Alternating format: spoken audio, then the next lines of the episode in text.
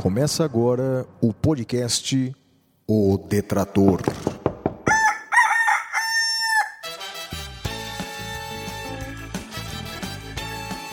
Comigo, o Detrator 45, Flávio Martins.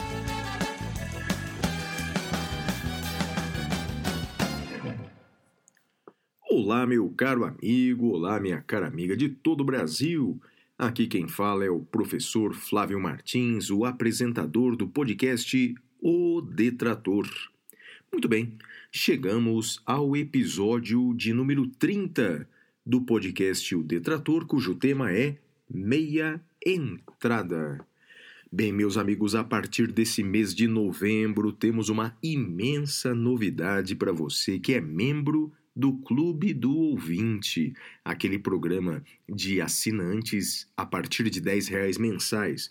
Bem, a partir desse mês, você comerá, começará a receber o curso de Direito Financeiro, o curso online com videoaulas exclusivas com o professor Roberto Baldatti, o professor de Direito Financeiro do Damásio Educacional. Ao todo serão cinco videoaulas exclusivas para você, membro do Clube do Ouvinte, para aprender ou aperfeiçoar o seu conhecimento em direito financeiro. Muito bem. Além disso, tenho a honra imensa de, nesse fim de ano, coordenar, juntamente com a professora Olivia Ricarte, o primeiro congresso online de direito latino-americano. Serão mais de 40 palestrantes de toda a América Latina. Uma professora e palestrante homenageada é a grande professora Flávia Piovesan. E olha, tudo, absolutamente tudo, palestras e materiais por apenas R$ 45 reais, portanto é um real por palestra. E eu, até o fim do ano, tenho convidado aqui essa brilhante jurista que eu tenho a honra de trabalhar em conjunto nesse projeto, a professora Olivia Ricarte, que apresenta um pouco da realidade dos nossos palestrantes, da realidade da América Latina. Doutora Olivia Ricarte, a palavra é sua. Oi, gente! Estou aqui para nossa imersão semanal no universo do primeiro Congresso Online de Direito Latino-Americano, o maior congresso desse estilo já lançado por aqui pelo Brasil, que conseguiu reunir juristas de diversas áreas de atuação de uma ponta a outra da região que a gente chama de, de América Latina, que vai desde Ushuaia, na Argentina, até Miami, nos Estados Unidos. A gente vai estar junto aqui no podcast O Detrator até a abertura oficial do evento em dezembro, para apresentar os países e os seus palestrantes, para que vocês conheçam aí o time que muito gentilmente cedeu um tempo das suas vidas para conversar com a gente sobre temas que são super importantes e urgentes de serem debatidos dentro do contexto jurídico, né, lá no país deles e também no nosso, porque afinal de contas a gente vive aí num mundo super conectado, super interligado e a gente precisa estar contextualizado sobre o que acontece lá fora. E em se tratando de América Latina, a gente também precisa estar contextualizado sobre o que acontece na nossa casa, na nossa terra. Semana passada, na edição número 29 do podcast, nós podemos viajar um pouquinho pela tríplice fronteira, onde Brasil, Paraguai e Argentina se encontram, e entender por que essa região é tão importante para os três países, além de conhecer, claro, os palestrantes argentinos e paraguaios. Se você perdeu, depois que você terminar de ouvir essa edição, corre lá na edição 29 para não ficar de fora de nenhum detalhe. Ah, a gente também apresentou nessa edição número 29 a nossa jurista homenageada, um ícone da nossa geração e que conhece muito bem as questões da América Latina. Se você já está por dentro, já entendeu que o Congresso é imperdível. E se você ainda não sabe quem é, corre lá na edição 29, fica sabendo e ajuda aqui no engajamento dos streams, porque time é time, né, gente? Quanto maior o engajamento, maior também vai ser o alcance do detrator e maior a chance do professor Flávio conseguir mais promoções, mais convidados, mais coisas legais pra gente, os ouvintes. Porque eu também sou ouvinte, igual vocês, desde a primeira edição. E eu, assim como vocês, quero ver o podcast crescer e crescer cada vez mais. Então vamos lá. Continuando a nossa viagem, ainda aqui pela América do Sul, nessa edição a gente vai até dois países que os alunos do professor Flávio já conhecem. Se não conhecem pessoalmente, conhecem virtualmente por causa dos módulos internacionais. Já é tradição os módulos desenvolvidos tanto no Uruguai quanto no Chile. E é sobre esses dois lugares que a gente vai conversar hoje. Então, pessoal, começando pelo Uruguai, na pontinha ali da América do Sul, entre Brasil e Argentina, fica a terra do doce de leite. Doce de leite que tem uma briga, olhar, acirrada com Minas Gerais. Isso porque o doce de leite uruguaio é muito tradicional e muito famoso na América Latina, assim como o doce de leite mineiro, claro. Eu que não sou boba nem nada, não vou entrar nessa briga não, mas já tendo provado os dois, eu aconselho que vocês também provem, porque os dois são maravilhosos e doce nunca é demais nessa vida também, né? Além do doce de leite, o Uruguai entra na briga do churrasco, junto com Brasil, Paraguai e Argentina. Eles entram na briga com o assado uruguaio, que é feito diretamente no fogo, quase ali encostando na lenha mesmo. E para quem gosta de bebidinhas, por lá existe um vinho que mistura é, espumante doce com vinho branco seco e se chama Merio e Medio. Esse o professor Flávio deve conhecer, porque ele entende muito de vinhos, né? Eu sou mais a turma da cerveja, e cerveja não é especialidade do Uruguai, mas tem um monte de país da América Latina com cerveja boa, inclusive o Brasil. Então, cada um com seu talento, né, pessoal? Na economia, o Uruguai tem como principal base o setor agropecuário. E com relação à política, é sempre um país muito elogiado aí por uma série de gestões bem-sucedidas mesmo sendo um lugar bem castigado pela ditadura que comandou o país de 1973 a 1985. Na verdade, há quem diga que, justamente por preservar a memória histórica e não esconder as feridas, é que o Uruguai conseguiu ser um modelo de democracia na região. Lá do Uruguai, terra de um dos líderes políticos mais influentes e carismáticos da América Latina da nossa história recente, o Pepe Mujica, que consegue aí receber elogios tanto da esquerda quanto da direita, um feito bem difícil, por sinal, é de lá do Uruguai que vem o nosso palestrante Marcelo Amorim Pisa. Ele que é professor universitário, autor de livros e artigos publicados no Brasil, na Argentina, na Espanha, na Itália e, claro, no Uruguai também, vai falar sobre sociedade de rendimento, inteligência artificial e responsabilidade civil. E já que a gente mencionou ditadura, uma das mais violentas da região aconteceu no Chile, que agora aí está construindo um novo capítulo da sua história, está no meio de uma constituinte, vai daqui a uns dias é, enterrar de vez esse passado aí de ruptura democrática.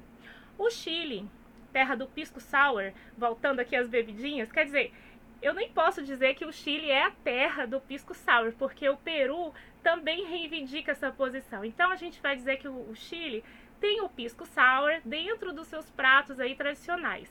Também tem vinhos maravilhosos, tem paisagens deslumbrantes que vão desde montanhas, né, as montanhas dos Andes, é, passa pela neve, deserto. Olha, tem atração e clima para tudo quanto é gosto de turista. É um lugar incrível para se visitar um dia. Ah, se vocês forem, ou melhor, quando vocês forem, não deixem de, de provar o caranguejo gigante da Patagônia chilena. Pois é, o Chile ele divide a Patagônia com a Argentina, uma das paisagens mais lindas do mundo, sem dúvida. Aliás, é, chamam a, a, a essa região né, de região de fim do mundo. E se o fim do mundo é assim, olha, porque o nosso planeta é muito bonito, muito bonito mesmo, viu? Porque, enfim, é muito bonito lá e é, é indescritível, tem que ir lá para conhecer. É, o Chile também tem regiões, amigos, por outro lado, que podem ser perigosas para se transitar sem um preparo. Todas lindas, é verdade, mas podem ser perigosas. Mas tem uma delas em especial chamada Altiplano, que compreende também Argentina, Bolívia e Peru, e por ali, né, em meio a montanhas, desertos e vulcões, a gente tem percebido uma realidade que não se via tanto por aqui né? A gente está falando de acidentes e mortes em decorrência de percursos migratórios clandestinos. Mas a gente vai reservar uma edição para falar sobre conflitos migratórios na América Latina. Daí a gente volta ao altiplano outra vez. Por isso que ele foi, que essa região foi destacada, porque é um assunto que envolve vários países latinos, como vocês já devem é, saber. A vida acadêmica no, no Chile é muito ativa e muito respeitada. Por lá Existem autores clássicos, julgados super inovadores e muita produção científica na nossa área, né, no direito. Pois bem, da terra do escritor vencedor do Prêmio Nobel de Literatura de 1971, Pablo Neruda, vem o nosso jurista convidado, Hugo Boto, que vai dar uma aula para gente sobre o artigo 8 do Pacto de San José da Costa Rica, que versa sobre garantias judiciais. O doutor Hugo, ele é advogado, é professor universitário e presidente do Instituto Pan-Americano de Direito Processual. Só fera no nosso time de palestrantes. Bom, é isso, pessoal. Por hoje eu vou ficando por aqui. Você já se inscreveu no nosso congresso? Já? Muito obrigada, então. A gente está trabalhando bastante para trazer sempre os melhores eventos para vocês. Ainda não se inscreveu não? Então se inscreve lá. Clica aí em www.inec.com.br, garante a tua vaga e fica de olho nas próximas edições do podcast. Que vocês tenham uma semana deliciosa, como um mote com huecilhos, uma bebida indígena mapuche, feita com trigo, muito, muito boa, viu? Um beijo no coração, se cuidem e até a próxima. É com você, professor Flávio.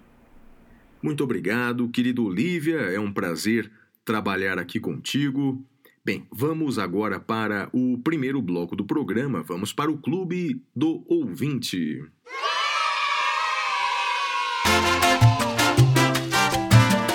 Clube do Ouvinte.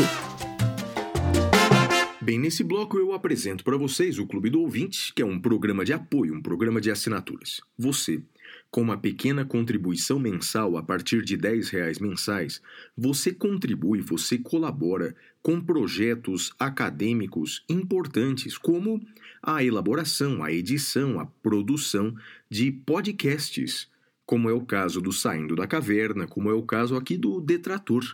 Muito obrigado por você, com sua contribuição mensal, você manter projetos acadêmicos, a educação salva. Muito obrigado por ajudar nessa missão. São dois planos. No plano, de, no plano básico de R$ reais mensais, além de contribuir com os nossos projetos, você recebe mensalmente recompensas acadêmicas, como videoaulas exclusivas. A partir desse mês, receberá o curso de Direito Financeiro com o professor Roberto Baldatti, recebe apostilas, e-books, textos diversos, participa de sorteios de livros e tem descontos exclusivos em eventos acadêmicos por bem coordenados. Por exemplo, nesse congresso online de direito latino-americano, os membros do Clube do Ouvinte têm direito a 10% de desconto. Já no plano avançado, de 20 reais mensais. Além de todos esses benefícios que eu mencionei, ao final de 12 meses, ao final de 12 parcelas, os assinantes recebem os exemplares do meu curso de Direito Constitucional, da editora Saraiva, e Direitos Sociais em Tempos de Crise Econômica, também da editora Saraiva. Para fazer parte do Clube do Ouvinte, basta entrar no site apoia.se barra Clube do Ouvinte. apoia.se barra Clube do Ouvinte. E a ganhadora da semana de um de nossos livros é Adriana Duarte Cruz dos Santos. Adriana, nos próximos dias você deve estar recebendo um dos nossos livros em sua casa. E vamos agora para o próximo bloco, vamos para o Fale com o Detrator.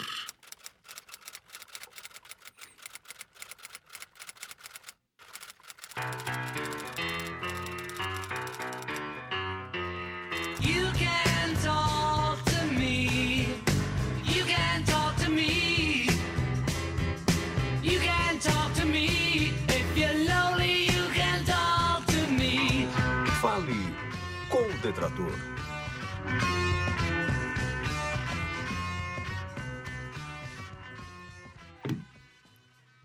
Bem, nesse bloco eu leio algumas mensagens que nos foram enviadas ao longo da semana. Você pode participar do nosso programa mandando um e-mail para podcast@professorflaviomartins.com.br ou também pode entrar em contato conosco pelas redes sociais. Os meus endereços, tanto no Twitter quanto no Instagram, são arroba. Bem, uma das mensagens que nós recebemos foi da Giovana Brandão, que escreve assim: Olá, meu querido professor Flávio, me chamo Giovana Brandão, sou de Rio Branco, no Acre. Sou sua aluna do exame de ordem, ouvinte assídua do SDC e do Detrator. Acabei de fazer a assinatura do Clube do Ouvinte com plano avançado. Tenho certeza que enriquecerá ainda mais os meus conhecimentos na área jurídica. Me sinto honrada de fazer parte desse grupo. Muito obrigada por compartilhar conteúdos de altíssima qualidade e por ser essa pessoa incrível e sensacional. Minha mãe, Carmen Lúcia, também virou fã de você, do seu trabalho, do professor Madeira e manda abraços e beijos carinhosos. Olha, minha querida Giovana Brandão, um grande beijo para você e para sua mãe, Carmen Lúcia, para todo mundo aí do Acre. Também quero agradecer aqui aos novos assinantes, membros do Clube do Ouvinte, o Eloy Menezes, o Kleber Ramos de Oliveira, Bruna Duarte Santos e todos vocês, membros do Clube do Ouvinte. Vamos agora para o próximo bloco, vamos para o Frase da Semana.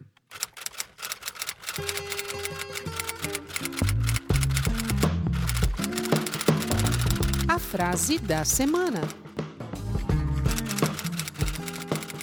Bem, nesse bloco Frase da Semana, nós analisamos uma frase importante dita por algum pensador ao longo da história, como Luther King, Clarice Lispector, John Kennedy, Valesca Popozuda, bem, e qualquer outro grande pensador.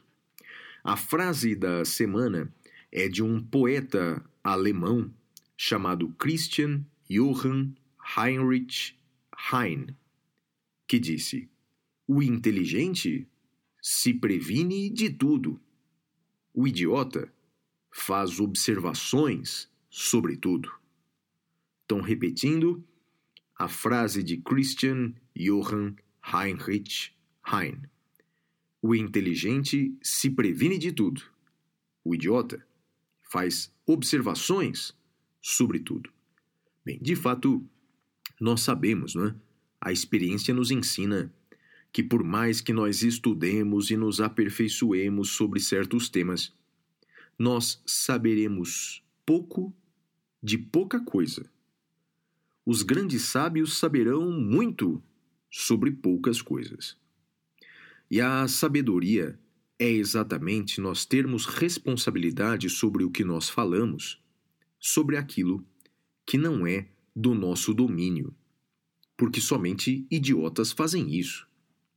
Então, portanto, você tem que ter muito, muita responsabilidade para falar sobre temas que não são do seu domínio. Por exemplo, no episódio de hoje, nós vamos falar sobre meia entrada.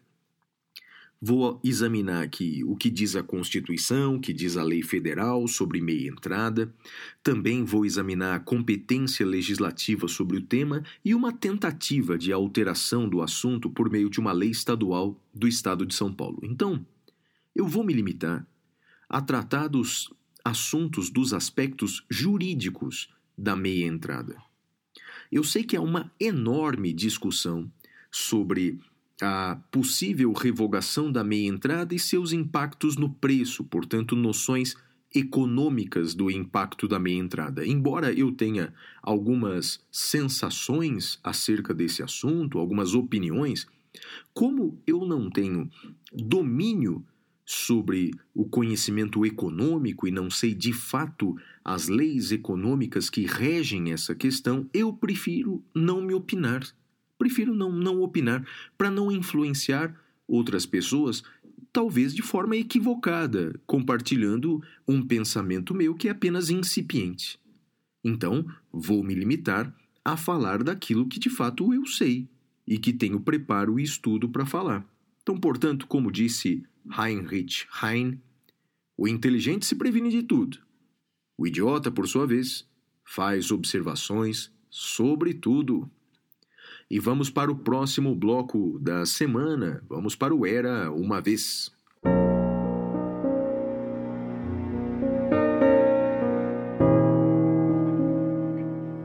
Era uma vez.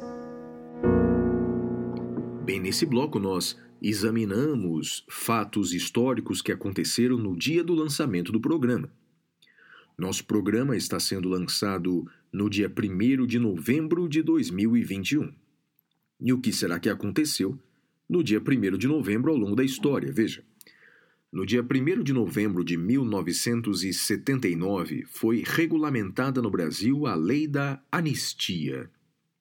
Foi num dia como hoje, mas em 1979, que o processo de redemocratização do Brasil deu um importante passo na direção da regulamentação por um decreto da Lei de Anistia, decreto assinado pelo então presidente militar João Figueiredo. Bem, uh, amigos, uh, o Brasil foi um dos poucos países da América do Sul que lidou dessa maneira com o fim do seu regime militar. Através de uma lei, a lei da anistia, nós perdoamos criminosos dos dois lados, tanto aqueles que resistiram à ditadura, como aqueles que, eh, por meio da, da ditadura, através de cargos que ocupavam, militares ou civis, praticaram crimes, não é? praticaram tortura, sequestros, homicídios. Bem, e esses crimes todos foram perdoados, foram anistiados. O STF eh, recentemente entendeu que essa lei de anistia ela foi recepcionada pela Constituição. Em outras palavras, a anistia que nós concedemos aos criminosos da ditadura militar, essa anistia ela é válida, ela não pode ser alterada, decidiu o STF. Curiosamente, não foi o entendimento da Corte Interamericana de Direitos Humanos que disse que o Brasil deveria investigar, processar e punir os criminosos da época da ditadura, especialmente os torturadores. Não é? Essa posição da Corte Interamericana de Direitos Humanos é a posição adotada pelos nossos vizinhos, congêneres.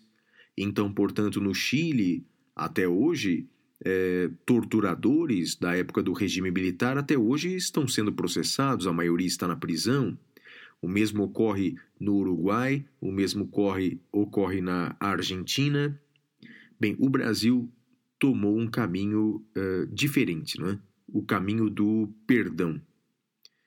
Talvez seja um caminho um pouco mais cristão, digamos assim, que ordena perdoar 70 vezes 7, o problema é que, ao contrário dos nossos vizinhos que deram um passo em direção à democracia, o Brasil colocou a sujeira debaixo do tapete e, por vezes, quando você levanta o tapete, a, a sujeira volta a, a aparecer.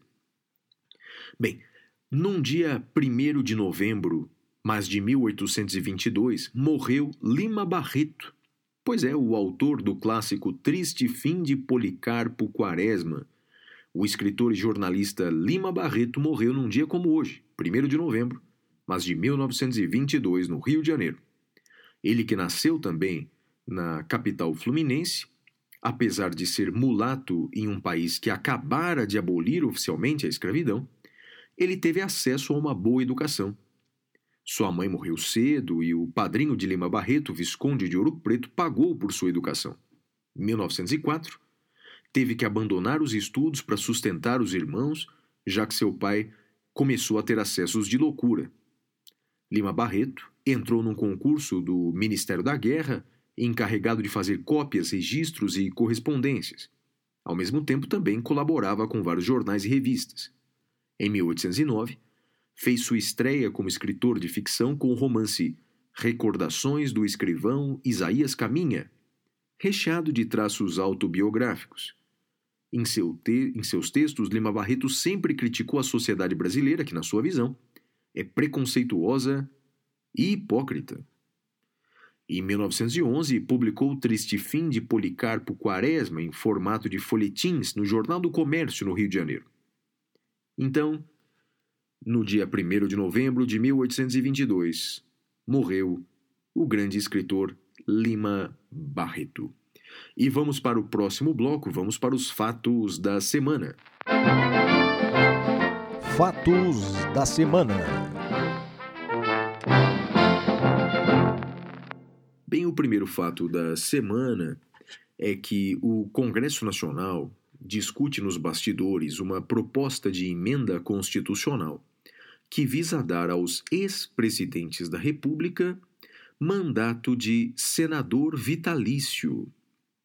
Seriam beneficiados por essa emenda os ex-presidentes da República vivos, como Fernando Collor de Mello, Fernando Henrique Cardoso, o ex-presidente Lula, ex-presidente Dilma e Michel Temer. Bem, e caso não seja reeleito, o presidente Bolsonaro. Bem, meus amigos, uh, não seria uma regra inédita uh, no mundo, todavia eu entendo, com o devido respeito a quem pensa diferente de mim, que uma emenda nessa natureza seria flagrantemente inconstitucional. Entendo que uma emenda como essa fere o princípio republicano. Fere o princípio republicano.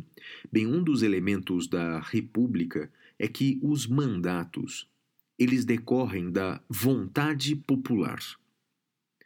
Quem votou em Fernando Henrique Cardoso votou para que ele fosse presidente da República. Quem votou em Dilma, quem votou em Lula, quem votou em Bolsonaro, quem, enfim, quem votou no presidente voltou para que ele exercesse o mandato de presidente da República. Agora, mudar a Constituição para dar a esses ex-presidentes um novo mandato me parece absolutamente inconstitucional por violação do princípio democrático e por violação do princípio republicano.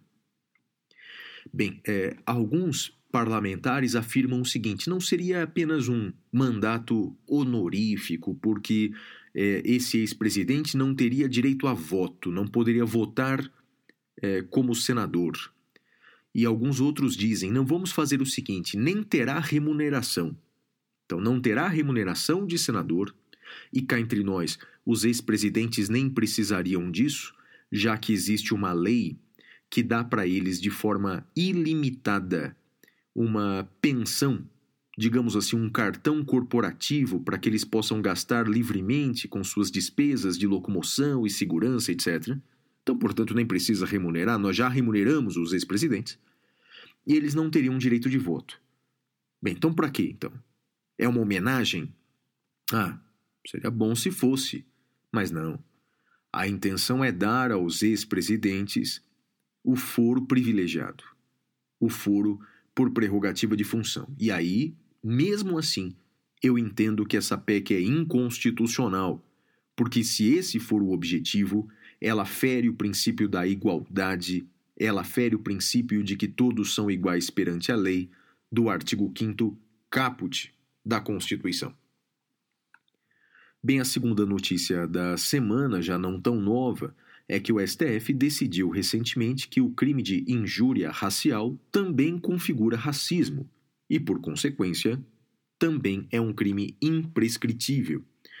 Bem, é que a Constituição ela afirma que são crimes, o, o racismo, a prática do racismo é um crime imprescritível. A dúvida dos últimos anos é descobrir quais são os crimes previstos na lei brasileira que configuram a prática de racismo. Uma interpretação mais restritiva dizia que crimes de racismo são apenas os crimes previstos na Lei 7716 de 89, que é a Lei do Racismo. Outros entendiam que há práticas de racismo praticadas fora dessa lei, como, por exemplo, a injúria racial, ofender a honra de alguém utilizando-se de elementos racistas. Bem, amigos, uh, dessas duas posições eu confesso para vocês que é, entendo é, ou opino pela interpretação de que a prática de racismo não está circunscrita apenas e tão somente à lei de racismo. Entendo que a injúria racial também é uma modalidade clara de racismo e, portanto, recebe da Constituição a sua imprescritibilidade. Curiosamente, não era o meu pensamento, talvez aí dez anos atrás, não é? Dez anos atrás eu, eu, eu, fazia uma interpretação restritiva e não tenho vergonha de mudar de ideia. Recentemente li uma, uma frase que diz assim: se você mantém a mesma ideia durante os últimos 20 anos, talvez você não seja coerente, talvez você seja um velho teimoso. Então, portanto, me, pior do que mudar de ideias é não tê-las. E no meu livro Curso de Direito Constitucional eu entendo que a injúria racial ela é também um crime imprescritível. Bem, e vamos para o próximo bloco, vamos para o tema da semana.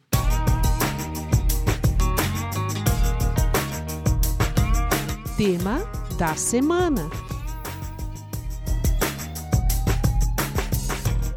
Bem, o tema da semana é meia entrada. Meia entrada no cinema, meia entrada em peças de teatro, em outros espetáculos artísticos, enfim. O tema é meia entrada. Por que escolhemos esse tema? Bem, porque nessa semana a Assembleia Legislativa do Estado de São Paulo aprovou uma lei que, na prática, revogaria a meia entrada. Foi um projeto de lei apresentado pelo deputado Arthur Duval, também conhecido como Mamãe Falei, do Partido Patriotas. Esse projeto de lei igualava os preços é, para todos os consumidores entre 0 e 99 anos. Então, portanto, entre 0 e 99 anos, a, a pessoa, o consumidor, pagaria o mesmo preço. A partir dos 100 anos de idade, então os velhinhos com 100 anos de idade pagariam o dobro dos demais consumidores. Tá achando esquisito, não tá não? Então, de 0 a 99 anos, as pessoas pagam X. 100 anos para cima, as pessoas pagam 2X. Esse é o projeto aprovado pelos deputados de São Paulo. Parabéns, deputados. Parabéns, hein? Os senhores estão de parabéns. Os senhores não me surpreenderam em nada. Eu não esperava, senhores deputados de São Paulo, eu não esperava nada melhor dos senhores. Os senhores não me surpreenderam, viu? Ao não punirem severamente o deputado que apalpou os seios da colega de vocês, ao não punir o deputado que chamou o padre, até o Papa, de vagabundo, pedófilo. Olha, os senhores realmente não me surpreendem, eu esperava exatamente isso dos senhores. Mas vamos falar dos aspectos jurídicos. Amigos, o primeiro, o STF já decidiu há 16 anos que uh, a meia entrada criada por lei ela é constitucional e ela não fere a livre iniciativa, que é um dos princípios que regem a ordem econômica. Né? O que, que o Estado está fazendo? Metendo o bedelho no preço aqui do meu cinema. Pode fazer isso? O STF entendeu que pode, porque o Supremo está fazendo uma ponderação entre, de um lado, as regras econômicas e a liberdade econômica, do outro lado, o acesso à cultura, à educação e o desporto. Então, enfim, primeira, primeiro ponto. O Supremo entendeu que a meia entrada criada, imposta por lei, é constitucional. Segundo ponto. Quem legisla sobre isso? Está na Constituição, artigo 24, é uma competência concorrente.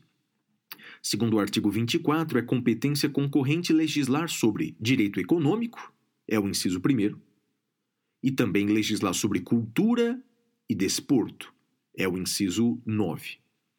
O que significa ser uma competência concorrente? Significa que a União faz uma lei geral sobre o tema. Estados uh, podem fazer uma lei específica sobre o tema, especificando os dados uh, que não estão na lei federal. Então, em resumo, União faz uma lei geral sobre o tema e os estados sobre assuntos específicos. E a União fez uma lei geral sobre meia entrada? Fez. Nós temos a Lei 12.933 de 2013, que é a lei da meia entrada uma lei nacional da meia entrada, no artigo 1, ela assegura aos estudantes o acesso às salas de cinema, cineclubes, teatros, espetáculos musicais, circenses e eventos educativos, esportivos, de lazer, entretenimento em todo o território nacional. O pagamento da metade do preço do ingresso efetivamente cobrado do público em geral. Então, o artigo 1 reconhece em todo o território nacional a meia entrada para estudantes. E a lei ela vai esclarecer como se prova é, o, o, o, o fato de ser estudante, etc.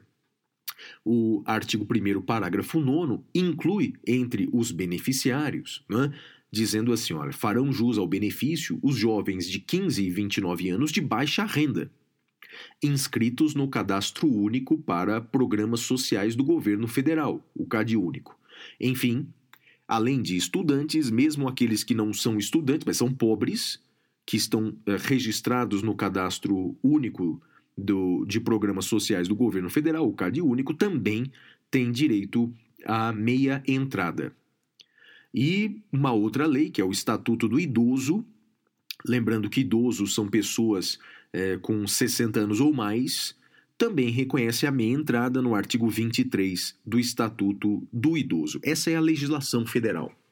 Bem, qual é o papel da lei estadual? O papel da lei estadual é legislar de forma específica sobre o tema, algumas peculiaridades do Estado, mas atenção, sem contrariar a legislação federal, evidente. Quando a Assembleia Legislativa de São Paulo iguala os preços é, do, do, do, dos ingressos de todas as pessoas entre 0 e 90 anos, ela desrespeita, por exemplo, o Estatuto do Idoso. Ela desrespeita essa lei federal da meia entrada. E por isso, por invadir uma competência que é da União, esse projeto de lei aprovado pelos deputados estaduais paulistas é flagrantemente, eu diria mais, infantilmente inconstitucional. Não é à toa que o governador eh, do estado de São Paulo, em exercício, o deputado estadual Carlão Pignatari, isso porque o governador João Dória está viajando para o exterior, o vice também. Então, o governador em exercício, Carlão Pignatari, vetou o projeto de lei, vetou esse projeto por inconstitucionalidade. Esse é o que nós chamamos é, controle preventivo da constitucionalidade. Então, examinando os aspectos constitucionais dessa lei estadual paulista de meia entrada, era de uma inconstitucionalidade flagrante. E vamos agora para o próximo bloco em que teremos dicas de direito do trabalho com ele, meu querido amigo Marcos Escalércio. Fala, Marquinho. Direito do Trabalho.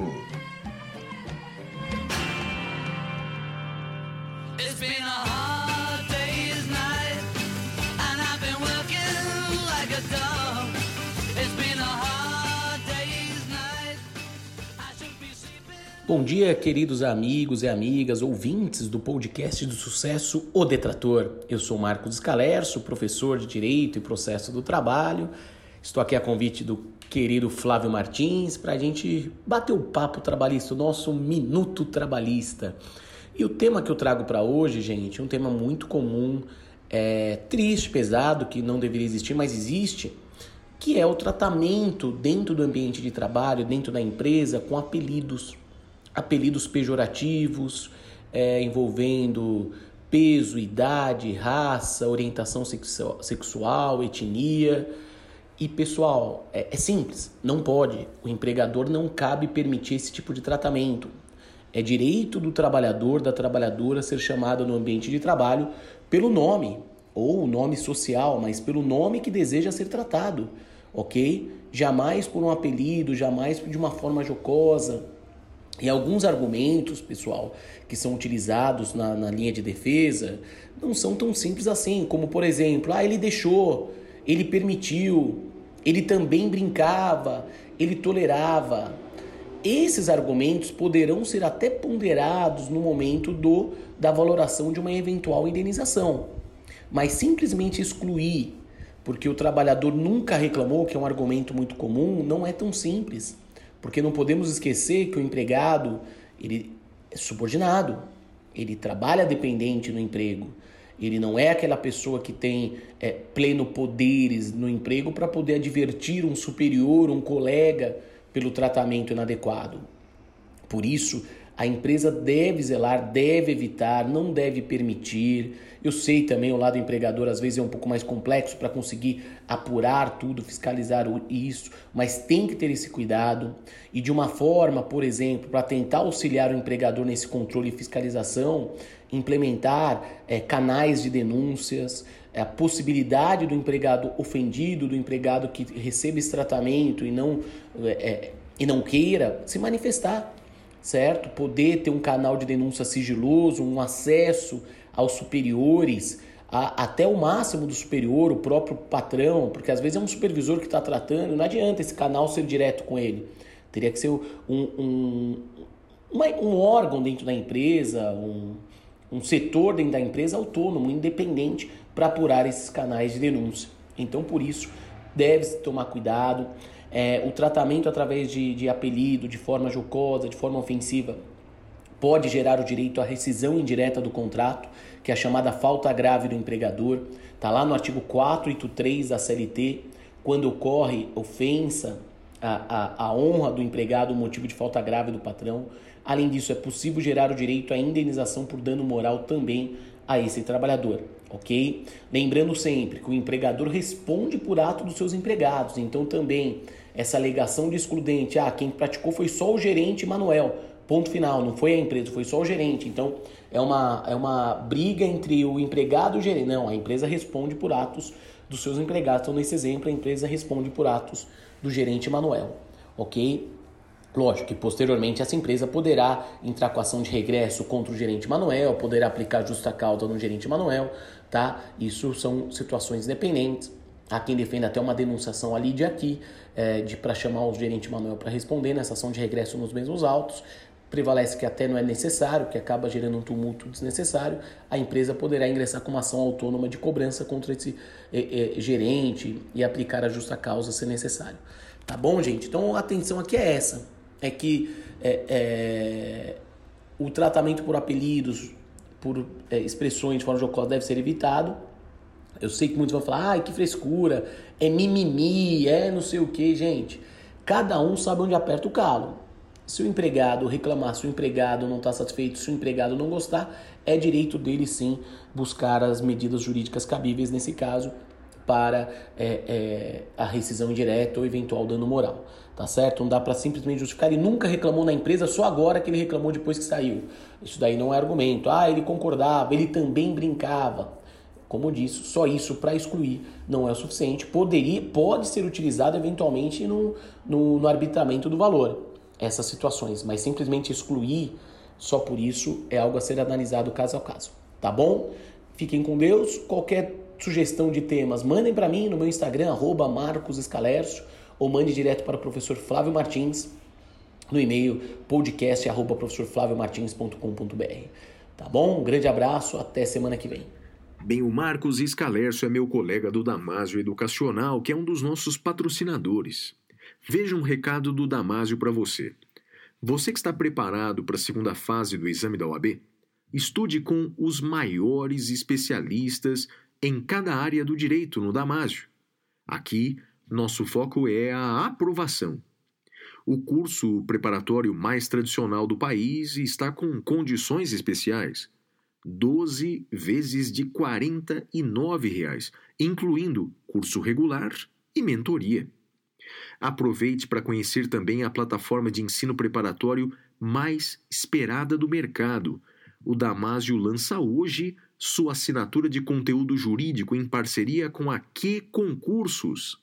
Saiba mais em damasio.com.br. E vamos agora para o próximo bloco, vamos para o interrogatório. Interrogatório. Bem, meus amigos, no bloco de entrevistas aqui do nosso programa, o interrogatório, hoje temos uma presença ilustre aqui entre nós. Hoje nós vamos entrevistar o atual presidente da OAB do Estado de São Paulo, o doutor Caio Augusto Silva dos Santos. Amigos, eu é, tenho uma sorte muito grande na minha carreira, pois, como dizia Vinícius de Moraes, a vida é a arte do encontro, embora haja tantos desencontros pela vida. Nas próximas semanas haverá eleição para a OAB em todo o país, advogados de todo o Brasil elegerão aí os seus respectivos representantes da classe por um mandato de três anos.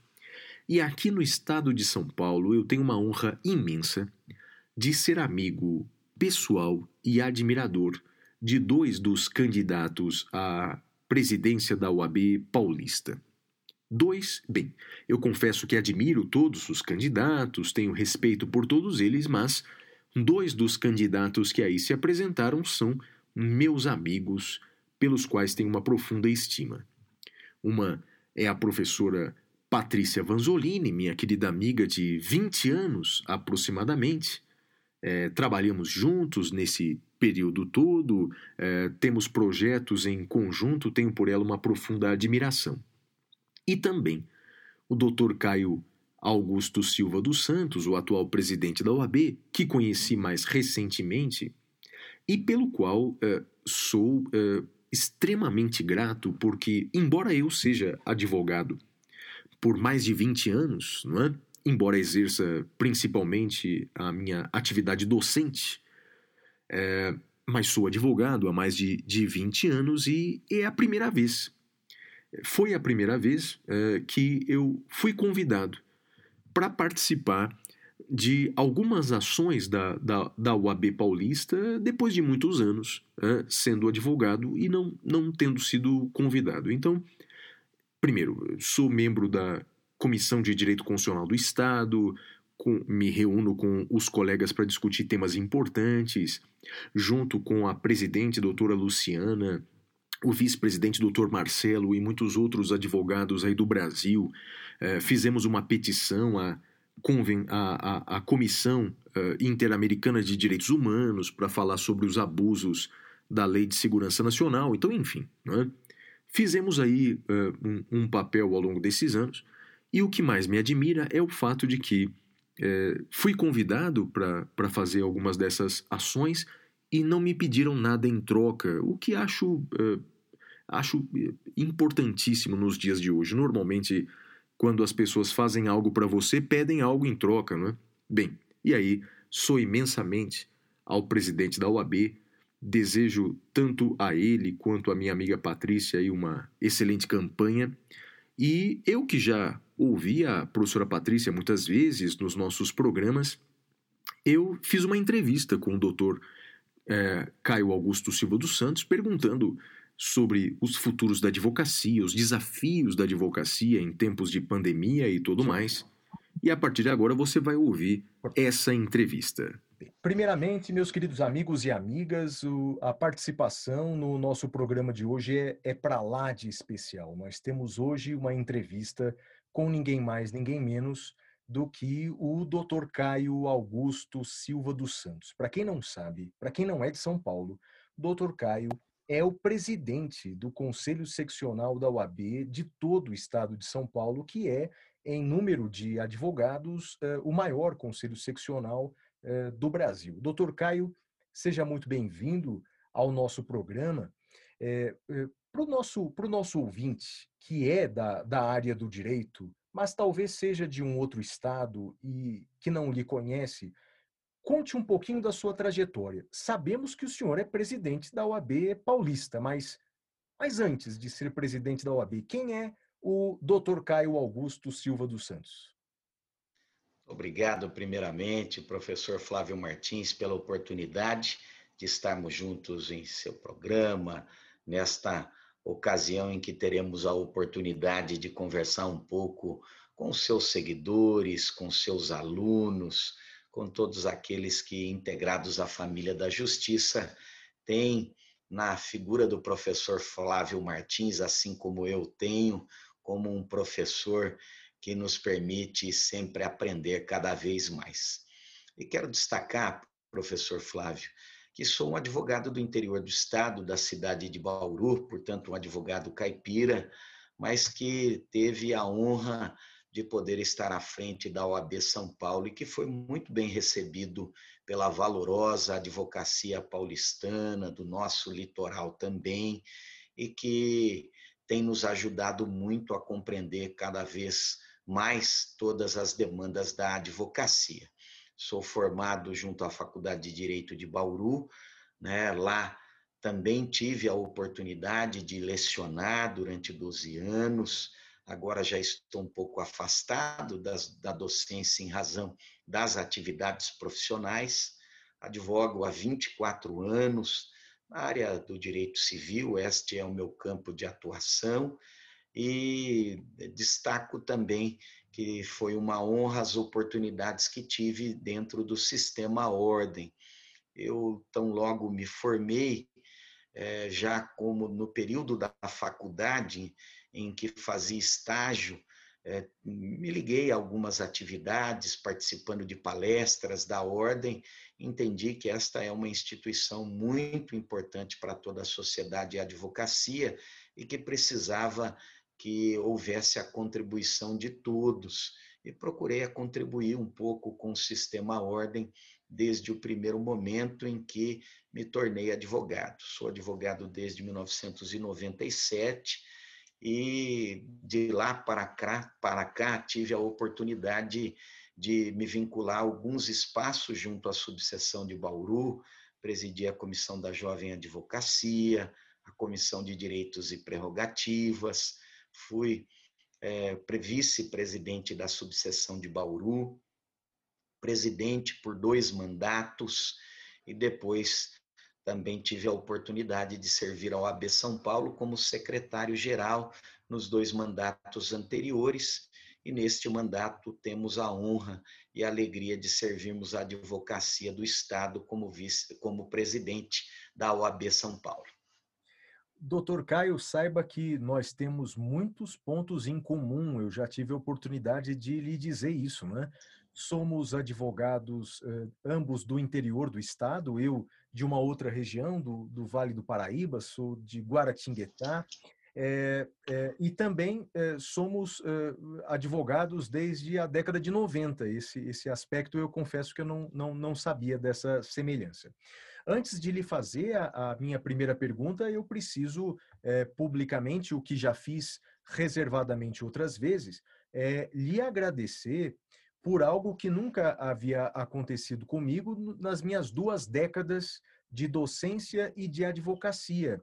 Eu nunca havia sido eh, convidado para qualquer eh, evento ou comissão ou qualquer estrutura da, da, da OAB nessas duas décadas. É bem verdade que também não havia procurado por isso, respeitando os colegas que lá estavam, mas foi na sua gestão eh, que eu fui convidado não só a ser palestrante da UAB, como também a integrar a Comissão de Direito Constitucional, tão brilhantemente eh, presidida pela doutora Luciana.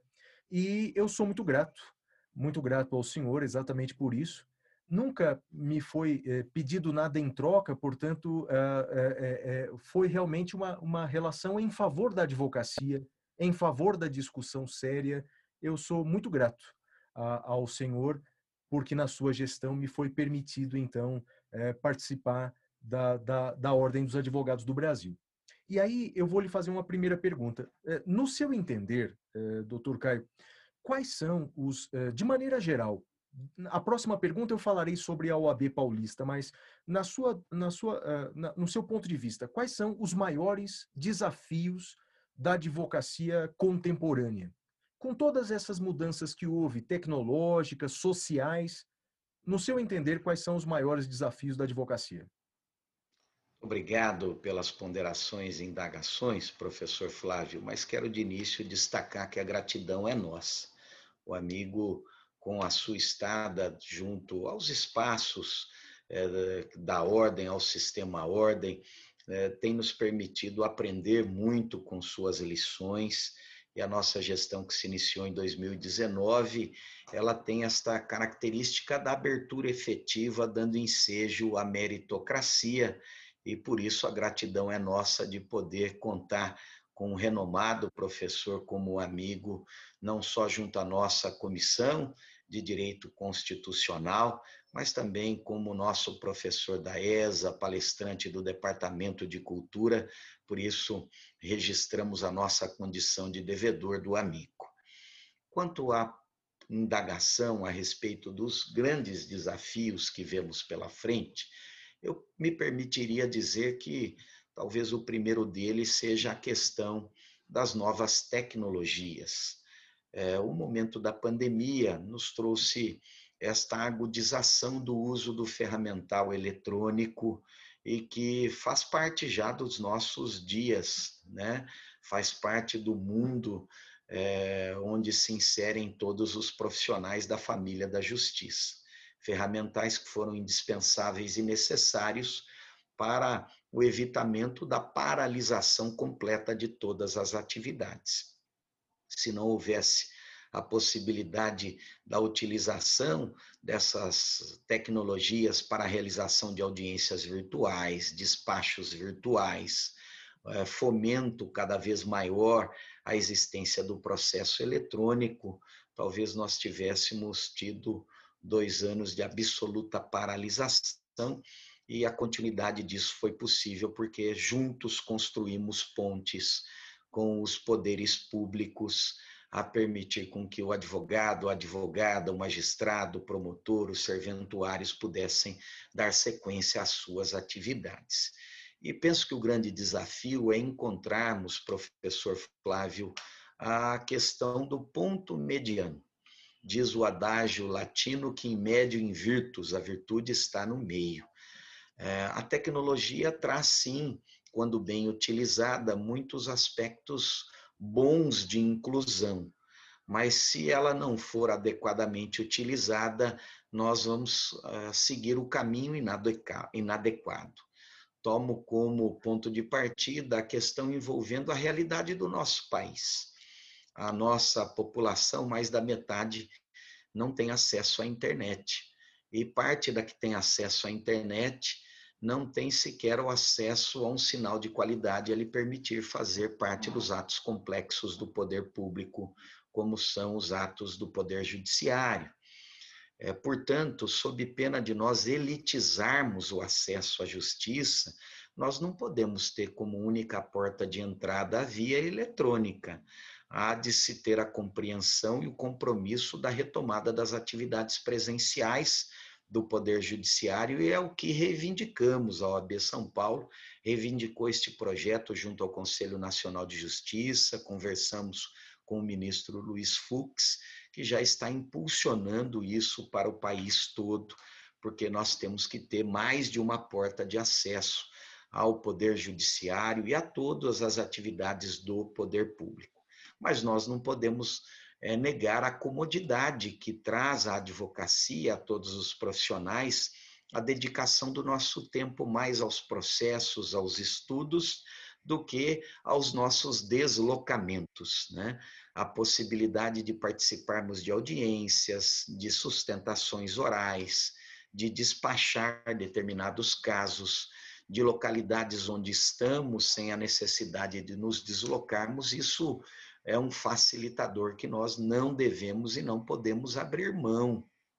E eu aprendi que não são só as grandes distâncias, né? Porque às vezes nos grandes centros, mesmo as pequenas distâncias, elas são percorridas consumindo muito tempo das pessoas, né? O trânsito na capital é muito difícil, faz com que os profissionais da família da justiça percam tempo nele, né? Por isso, nós achamos que este é o grande ponto é, de discussão, né, de novidade que nós vamos ter que encontrar. Hoje, junto ao Congresso Nacional, já tramitam alguns projetos de lei para trazer segurança, porque hoje nós temos apenas regulamentação de dois projetos que impulsionamos, né, o Sistema Ordem fez essa solicitação ao CNJ, que é o projeto do juízo 100% digital e do balcão virtual, que traz como premissa o afastamento das dificuldades.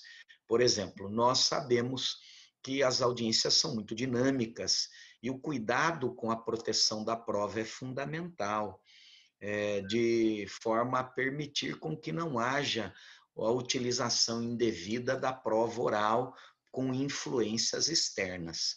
O ato judicial é um ato sério, que ele não pode ser levado adiante alguém dentro de um veículo, num espaço de festa, num espaço onde há barulho.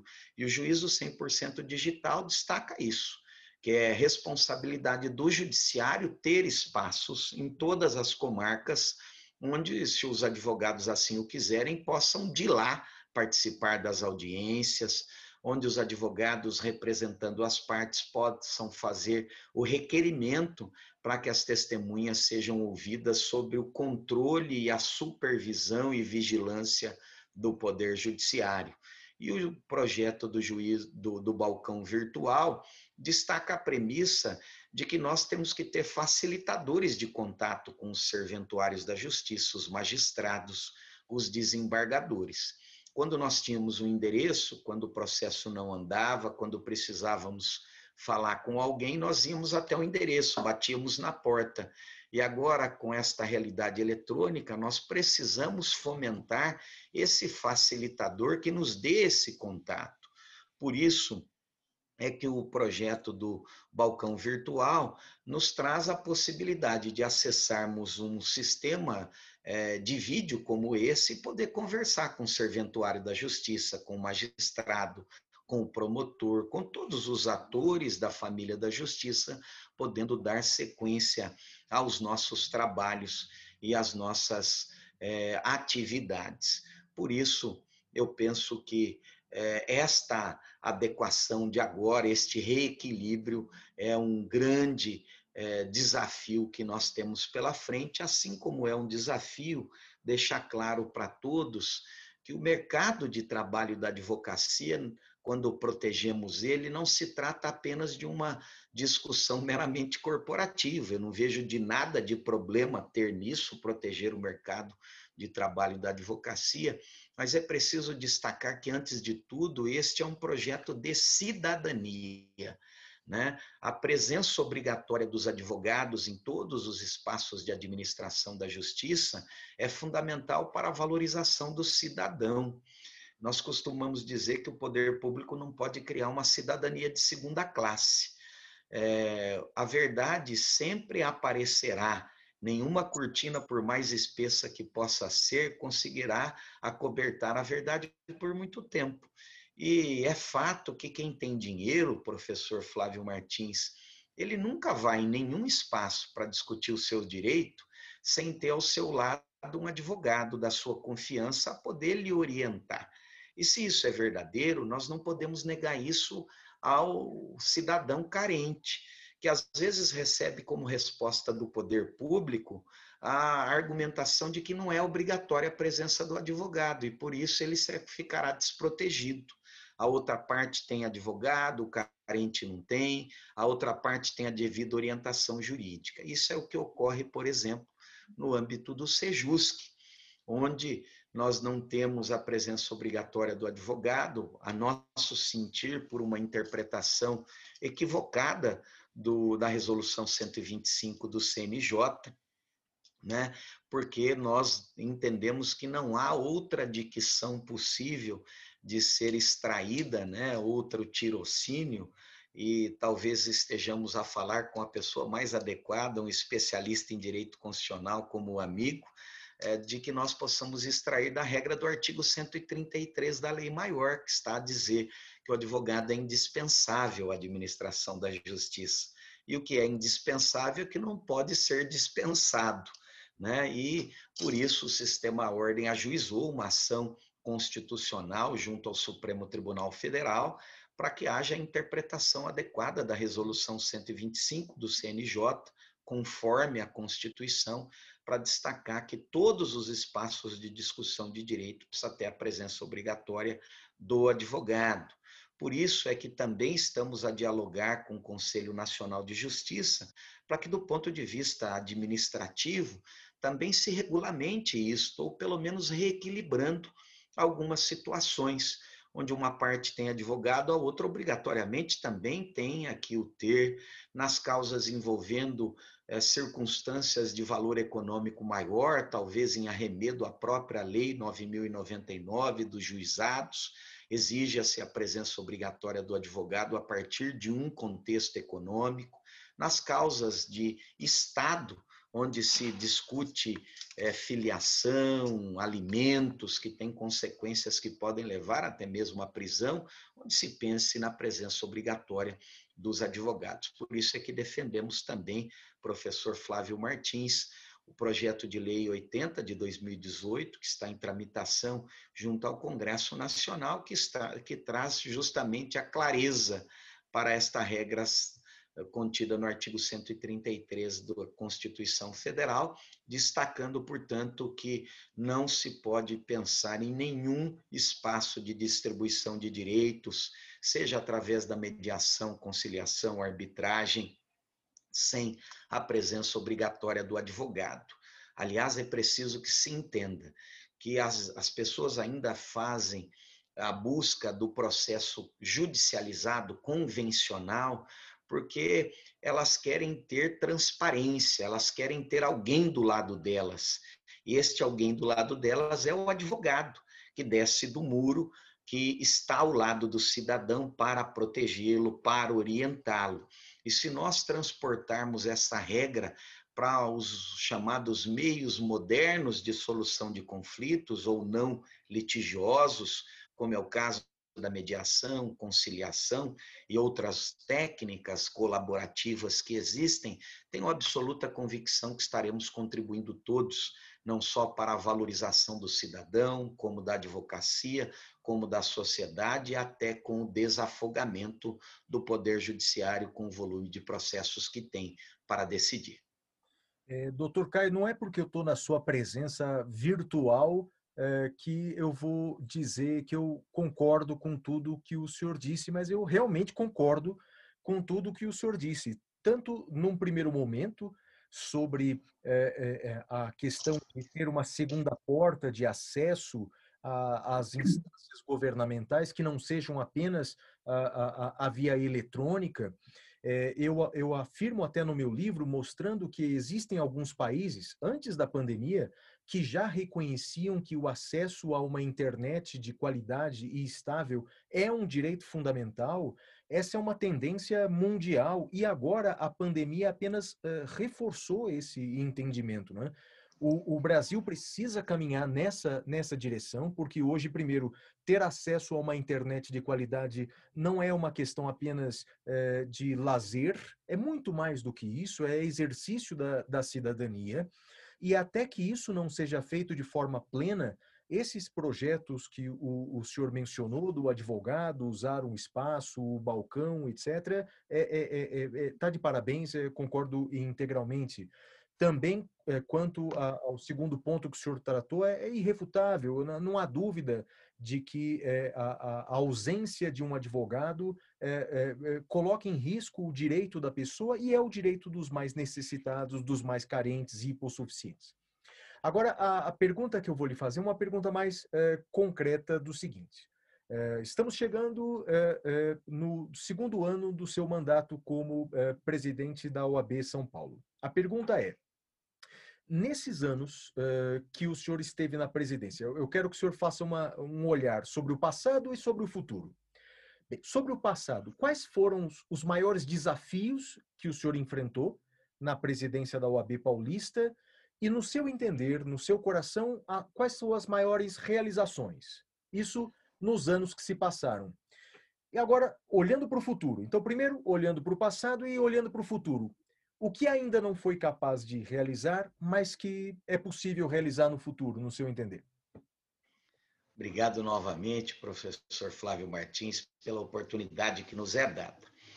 Eu destaco, professor Flávio, que na caminhada eleitoral de 2018, que nos permitiu, pela benevolência da Advocacia do Estado de São Paulo, estarmos à frente da OAB São Paulo desde 2019, portanto, neste triênio, nós tínhamos um projeto de democratização dos nossos espaços, de compreensão de que a advocacia há de ser valorizada por aquilo que ela é, por aquilo que ela faz e por aquilo que ela realiza, e não apenas e tão somente pelo local onde ela se encontra, muito menos pelo seu sobrenome importante e tampouco pelo tamanho da sua conta bancária.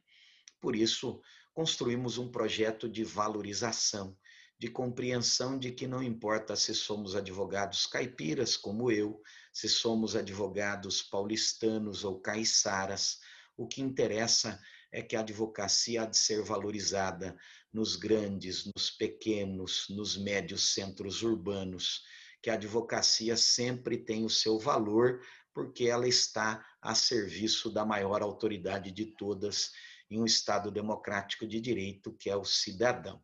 Por isso, professor, nós conversamos com a advocacia do Estado de São Paulo para aprendermos cada vez mais com elas. Representamos uma gestão que costumo dizer que desceu do pedestal. Nós não fazemos uma administração chamada de verticalizada. A nossa administração é horizontalizada. Nós nos entendemos como iguais a toda a advocacia. Por isso, procuramos dialogar com mulheres e homens, jovens e mais experientes, negros, brancos, pardos, amarelos, vermelhos, sem qualquer estabelecimento de vinditas entre quaisquer grupos. Nós sabemos que a advocacia é o reflexo da sociedade, e como a sociedade é plural, a advocacia também o é. Respeitamos todas as agremiações político-partidárias, todas as matizes religiosas, respeitamos a todos, mas nossa gestão não permitiu com que as pessoas tentassem impulsionar apenas e tão somente bandeiras individualizadas, esquecendo do conjunto coletivo. A ordem é imensa, ela é grande e ela comporta e nela cabem todas as bandeiras de defesa da Constituição, do Estado Democrático de Direito, da ordem jurídica, da boa aplicação das leis, da rápida administração da justiça. Por isso é que na nossa caminhada, por exemplo, nós compreendemos que vivíamos o momento da maior alta inflacionária de todos os tempos, considerado a estabilidade alcançada pelo Plano Real. E nos anos de 2019, 20 e 21, não obstante a grande carestia dos insumos do dia a dia da nossa vida, insumos do exercício da atividade profissional, nós não repassamos nenhum centavo de aumento sequer às anuidades das advogadas e dos advogados, pessoas físicas. As anuidades se mantiveram congeladas em 2019, 2020 e 2021. Nós também juntos demos um recado econômico importante, abrindo mão de uma parcela significativa do nosso orçamento e cumprindo uma demanda histórica uh, reclamada pela Advocacia de São Paulo. Porque nós extinguimos a cobrança das anuidades das sociedades de advogados, que sempre eram cobradas e que a partir do ano de 2020, no ano de 2020, 2021, foram extintas. E não obstante a isto, com o momento da recessão imposta pela pandemia do coronavírus, com queda de arrecadação alta inflacionária, abrindo mão de parcela do nosso orçamento, nós reaparelhamos as 254 subseções, apresentamos à advocacia mais de 950 espaços de suporte de trabalho profissional, onde tem equipamentos, onde os colegas podem utilizar para participarem de audiências, despacharem com magistrados, promotores, serem atendidos por serventuários. E tudo isso nós fizemos juntos através de um diálogo aberto e transparente, inclusive auxiliado pelo portal da transparência, professor Flávio Martins que inauguramos em janeiro de 2019, logo no começo da nossa gestão. Um processo de democratização da participação da advocacia e da sociedade, sem abrir mão da nossa independência, mas nos, mas nos permitindo receber críticas e orientações de todos costumamos dizer que não temos compromisso com o erro, nem com os nossos, nem com os dos outros. E quando nos é apontado algum erro, nós nos adaptamos, corrigimos, não importa quem os tenha apontado, se são pessoas que gostam ou desgostam de nós, isso é indiferente. O que nos interessa é a correção da crítica, a adequação da orientação. Mas o portal da transparência também tem nos permitido, na linha de uma gestão corajosa, mantermos as nossas posturas, as nossas ações não importa a dureza da crítica, quando estamos convictos das nossas ações. Nós fizemos um processo de descentralização, professor, onde conversamos com as subseções, com a jovem advocacia, com os escritórios. A jovem advocacia nos pediu qualificação sem oneração e nós apresentamos esse projeto. Hoje, todos os cursos promovidos pelo sistema do ensino à distância, junto à Escola Superior de Advocacia, são inteiramente gratuitos para a jovem advocacia nos seus três anos iniciais de atividade. É um suporte de qualificação para inserção no mercado de trabalho. Nós conversamos com os escritórios de advocacia e não apenas pela ação da extinção das anuidades das sociedades de advogados, mas também compreendendo que a volúpia exacerbada de arrecadação do, pró, dos, do próprio poder público, dos municípios, não podem permitir com que haja uma tentativa de descaracterização da atividade profissional que tem uma adequação tributária específica quando os escritórios atuam na mediação, na arbitragem, porque são atividades profissionais também da advocacia e temos dialogado muito com o poder público, mantendo aquilo que nós chamamos de distância de segurança, professor. Não tão perto que nos impeça de agir quando devamos agir, tão pouco tão distantes que não nos permita estabelecer o diálogo. Entendemos que a ordem não é espaço para partidarização, como dissemos, respeitamos a todas as ideologias partidárias, religiosas, mas nós precisamos compreender que a ordem é um espaço plural que precisa da participação de todos. Nós representamos também uma gestão que reconheceu, deu voz e vez tanto às mulheres advogadas quanto à advocacia negra. Na nossa caminhada de eleitoral lá em 2018, sem a existência de qualquer regra obrigatória de espaço mínimo, nós já compusemos o nosso grupo de trabalho quase que compondo, antecipando a regra da paridade. Quase 40% das nosso, do nosso conselho era composto por mulheres. Os integrantes da advocacia negra, onde se inserem pretos e pardos, é, eram em maior número do que aqueles somados que já fizeram parte da história dos 90 anos da nossa instituição. Na execução do nosso dia a dia de trabalho, da nossa gestão, nós fizemos com que 52% das comissões fossem presididas por advogadas, portanto, por mulheres advogadas. Advogados integrantes da advocacia negra presidiram subseções para além apenas das, das comissões temáticas. Nós temos a comissão da igualdade racial, da verdade sobre a escravidão negra no Brasil, que eram comumente presididas por pela advocacia negra. Mas nós tivemos muitas outras comissões presididas, vice-presididas, secretariadas com participantes da advocacia negra, porque entendemos que tudo isso nos ajuda. Por isso é que também aprendemos, eu vou tomar dois exemplos, por exemplo, com, como esse convívio plural nos ensina muito as mulheres nos ensinaram, as mulheres gestoras de ordem, que quando as famílias se dedicam à filiação, é sobre os ombros das mulheres que repousa o maior peso de atenção familiar, a exigir das mulheres uma diminuição do seu tempo de trabalho e, consequentemente, uma diminuição dos seus vencimentos. Aí, por esse recorte de gênero, foi nos exigido uma política para o afastamento desta diferença de econômica e por isso a nossa gestão criou a isenção da anuidade para a mulher advogada no ano em que ela se torna mãe. Também foram as mulheres gestoras que nos ensinaram que era preciso ingressarmos neste combate efetivo ao grande mal que implica a violência doméstica contra as mulheres.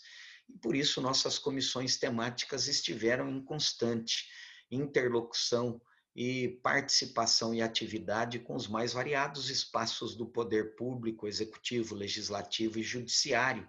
Mas, para além disso, criamos um benefício financeiro em favor da mulher advogada vítima de violência doméstica e que se encontra em situação de carência para que ela possa sair do ambiente de opressão. E como temos esse compromisso com a pluralidade, com a paridade, com respeito às mulheres, à advocacia negra e a todos. Insistimos sem o estabelecimento de qualquer vindita, porque os grupos radicais não encontraram ressonância conosco e não encontrarão ressonância no nosso projeto, mas encontrarão ressonância todos aqueles que querem construir é, pontes né, e querem derrubar muros e não construir muros. Por isso é que a nossa chapa, a chapa 11, que apresentamos a disputa nesse momento eleitoral, porque esse ano de 2021 é um ano das nossas eleições dentro do nosso sistema, nós já estamos cumprindo é, a história das cotas para além das regras exigidas hoje vigentes. Hoje se fala na paridade, 50% de mulheres, se fala em 30% da cota racial, mas sem a exigência de cumprimento nos espaços de poder, né? onde são as chamadas diretorias. Né? As chapas precisam ter 176 integrantes, nós temos seis integrantes do Conselho Federal, dez integrantes da diretoria da Caixa de Assistência, cinco integrantes da diretoria da OAB São Paulo e outros 155 conselheiros integrantes. E o nosso conjunto de trabalho, na OAB São Paulo, nós temos três mulheres e dois homens, na chapa 11, sendo dois integrantes, né, as duas colegas advogadas da capital, que a doutora Isabel e a doutora Ivelise são integrantes da advocacia negra, a Ivelise é a nossa atual vice-presidente na subseção do Itaquera, Ivelise é mestre e doutora pela PUC, professora, advogada. Nos acompanha também a doutora Margarete de Cássia Lopes como nossa tesoureira, a doutora Islande Queiroga Trigo como nosso secretário-geral. Junto à diretoria da Caixa, temos o presidente Luiz Ricardo Vasques Davanzo. Dentre os dez, são cinco mulheres, cinco homens um homem e duas mulheres integrantes da advocacia negra, cumprindo, portanto, a cota também nesse espaço, sem a exigência da regra legal. E nós temos também no nosso Conselho Federal duas mulheres advogadas e duas integrantes, portanto, da advocacia negra, a doutora Miriam Ravanelli, que é a nossa atual presidente da Comissão da Mulher Advogada, e a doutora Jusilene. São demonstrações de que o nosso grupo tem compromissos claros, significativos com a inclusão, com a transformação, com o diálogo, com o respeito à advocacia.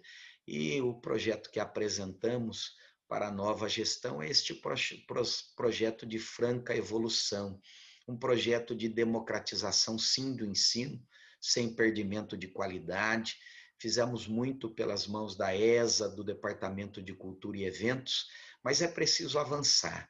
É preciso compreender que cada uma das 254 subseções precisam ter núcleos da Escola Superior de Advocacia, é preciso proteger o ensino jurídico, né? é preciso encontrar ah, o ponto mediano, porque não é possível que nós tenhamos uma precarização da qualidade do ensino apenas focado na arrecadação de instituições de ensino.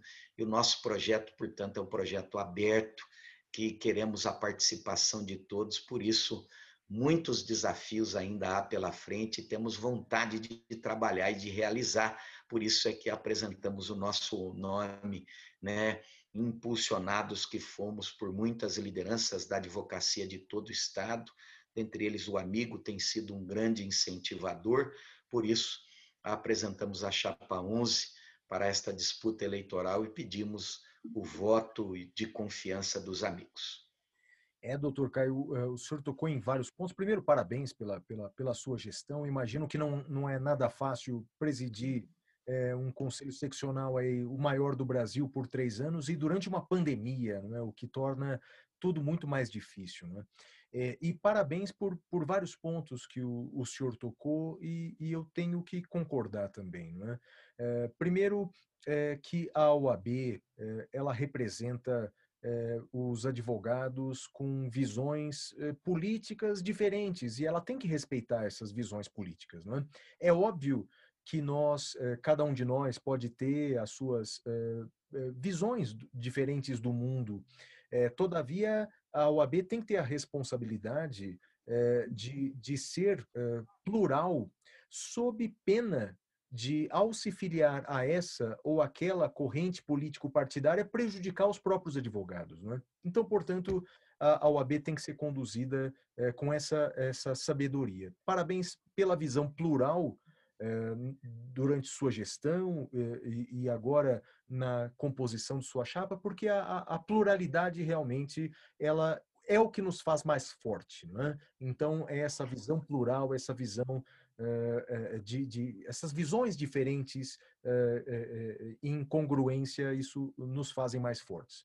Terceiro ponto que o senhor disse também, e, e, e algo que nos entristece de maneira geral na história do Brasil e nos órgãos de classe não é diferente, pessoas que é, fazem parte dos órgãos de classe como ponte para projetos pessoais. Né? Isso é muito lamentável. Né? Isso é muito lamentável e, e, e, isso que o senhor falou realmente concordo plenamente. Nós temos que pensar no todo e não no, no indivíduo. Quando se pensa no indivíduo, o todo acaba se perdendo. E, é, em resumo, três linhas apenas. É, o que o senhor diria? Quais são os desafios para o futuro? Eh, se o senhor pudesse colocar numa mesa, eh, é, as minhas prioridades são essas, quais seriam? Prioridade de valorização da advocacia por meio da proteção do mercado de trabalho da advocacia como forma de respeito ao cidadão. Destaco né, que às vezes surgem ideias que parecem boas, mas que são muito ruins para o cidadão quando as pessoas postulam seus direitos junto ao Poder Judiciário, aos espaços, elas precisam estar acompanhadas de técnicos, de profissionais que possam saber o momento de apresentar provas, de requerer determinados encaminhamentos. E quando ela está desprotegida, não tem um advogado ao seu lado, é, o processo acaba sendo julgado absolutamente contrário às suas pretensões ou mesmo as soluções são apresentadas sem que ela compreenda, sem que o cidadão compreenda adequadamente aquilo que lhe é apresentado. Por isso, a proteção do mercado de trabalho da advocacia é a valorização do cidadão e da própria sociedade. Também quero destacar a defesa das prerrogativas da advocacia. Esta gestão foi a gestão que traz a conquista maior é, da história no âmbito das prerrogativas, que é o reconhecimento da prática de crime àquelas autoridades que violam as prerrogativas profissionais. Foi no âmbito desta gestão, no ambiente da nova lei de abuso de autoridade, onde houve a aprovação e reconhecimento de que pratica crime a autoridade que viola as prerrogativas da advocacia e isto é fundamental porque prerrogativas são instrumentos para poder defender o cidadão. Destaco que também no âmbito do Estado de São Paulo, há projeto de lei apresentado a pedido da nossa Comissão de Direitos e Prerrogativas, presidida pelo conselheiro Leandro Sarcedo, que foi encampado pela deputada Damares e que apresentou esta, esta legislação estadual também de respeito às prerrogativas profissionais. E também quero destacar outros dois aspectos fundamentais, como projetos de é, respeito à advocacia de toda a sociedade, que é o zelo e cuidado com a ética profissional, com o, o trato do exercício profissional dentro dos rigores estabelecidos, entendendo que a profissão da advocacia é uma profissão que cuida do direito das pessoas cuida da vida, da liberdade, da honra, do patrimônio, e, portanto, nós não podemos encarar a advocacia como um produto, um serviço qualquer que possa ser feito é, de maneira intensada e não adequadamente aí protegida por aquilo que nós chamamos de adequada qualificação profissional, por isso a valorização do exame de ordem. E como quarto ponto, também fundamental, precisamos aí zelar pela qualificação profissional e qualificação também dos profissionais em direito, exigindo de todas as instituições de ensino que trabalham eh, no curso de bacharelado em direito que busquem qualidade. A qualidade está em, em primeiro lugar, por isso temos como projeto este respeito a democratização do ensino com qualidade, a valorização dos professores de direito, a valorização, sim, de todos aqueles que formam aqueles que integrarão as famílias da justiça. Doutor Caio, desafios não faltam, não é? Desafios não faltam. Parabéns, eh, parabéns pela sua visão. Muito obrigado por participar aqui conosco nessa, nessa entrevista para o nosso programa. Sei que a sua agenda é atribuladíssima, sobretudo agora, às vésperas da eleição. O senhor deve viajar bastante, trabalhar mais do que já trabalha. Muito obrigado pela deferência. Muito obrigado pela gentileza de estar aqui conosco. Sucesso aí na, nas próximas eleições. Obrigado pessoalmente por tudo, uh, todas as portas que o senhor abriu, gentilmente, sem pedir nada em troca. Bem, muito obrigado, doutor Caio, por toda a gentileza e obrigado por estar aqui conosco. Nós é que agradecemos a oportunidade, professor Flávio Martins, não só de estarmos aqui, mas de podermos contar com sua qualidade nos ensinando a todos sempre. Por isso, ao encerrar desta manifestação, é que pedimos o voto de confiança de todos os profissionais da advocacia que nos ouvem, as mulheres advogadas, aos advogados, aos jovens, aos mais experientes, que nos deem esse voto de confiança, votando, portanto, na Chapa 11 no, próprio, no próximo dia 25 de novembro, em que ocorrerão as nossas eleições. Um grande abraço, professor Flávio Martins, abraço ao querido amigo Fábio Ricardo, nosso presidente da subseção de Garça, que nos acompanha. Fiquem com Deus. Muito obrigado, Caio. Obrigado, Fábio, pela participação aqui nos bastidores também. Um abraço, doutor Caio. Sucesso. Grande abraço. Muito bem, queridos amigos, agora vamos para o próximo bloco em que teremos dicas de bem-estar físico e mental com o mestre Marco Cardoso. Fala, mestre. Fala, mestre.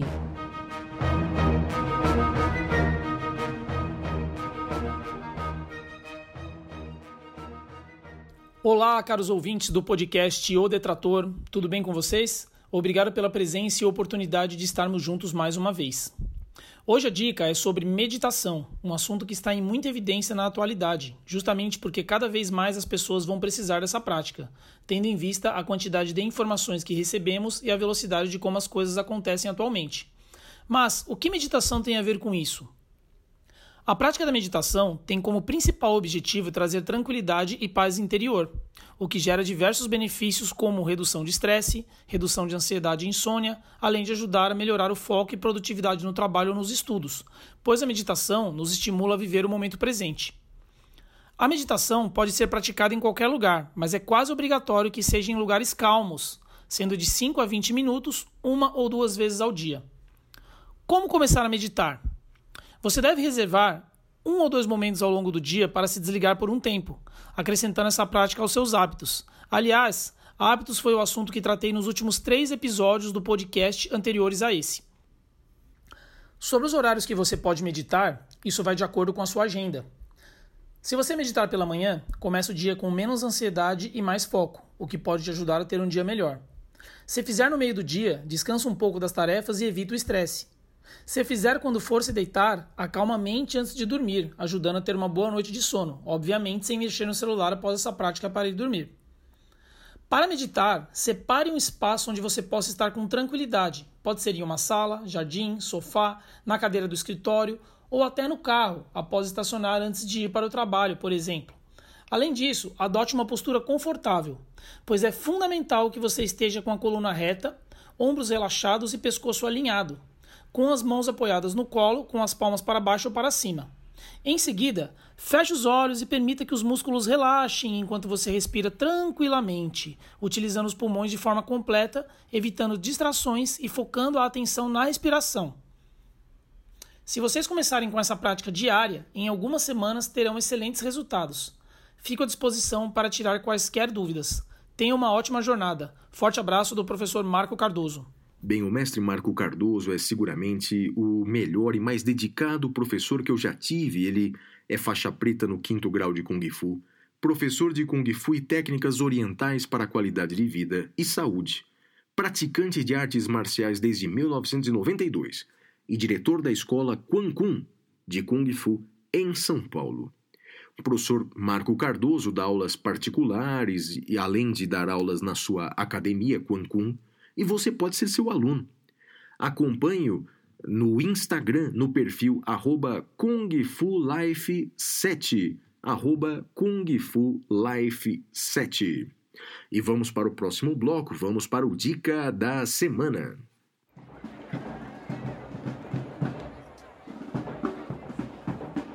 Dica da semana.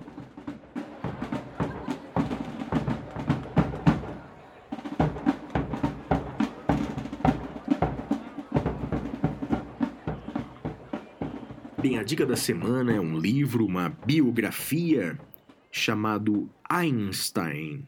O autor é Walter Isaacson. Bem, o Walter Isaacson, ele é um biógrafo de mão cheia, ele que escreveu a biografia mais lida de Steve Jobs e Leonardo da Vinci, também escreveu a biografia do eh, cientista eh, alemão naturalizado norte-americano Albert Einstein. Recomendo imensamente o livro Albert Einstein de Walter Isaacson. E vamos agora para o último bloco do programa, vamos para o curso do detrator. O curso do detrator.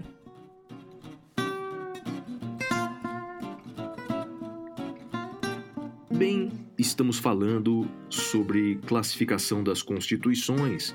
E a classificação de hoje é uma classificação simples. A constituição ela pode ser sintética ou analítica. Constituição sintética é a constituição resumida, concisa, que trata apenas dos temas principais.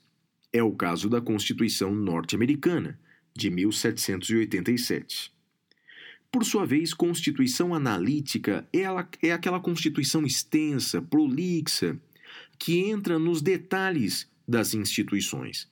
É o caso da Constituição brasileira, é uma Constituição extensa, prolítica, prolixa, analítica, e por essa razão, ela é sempre emendada, ela é sempre objeto de emendas constitucionais, como tivemos nessa semana a emenda constitucional 112.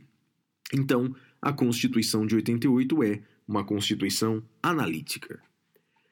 Amigos, ficamos por aqui. Tenham todos uma excelente semana e te vejo na semana que vem no próximo episódio do Detrator. Tchau, tchau.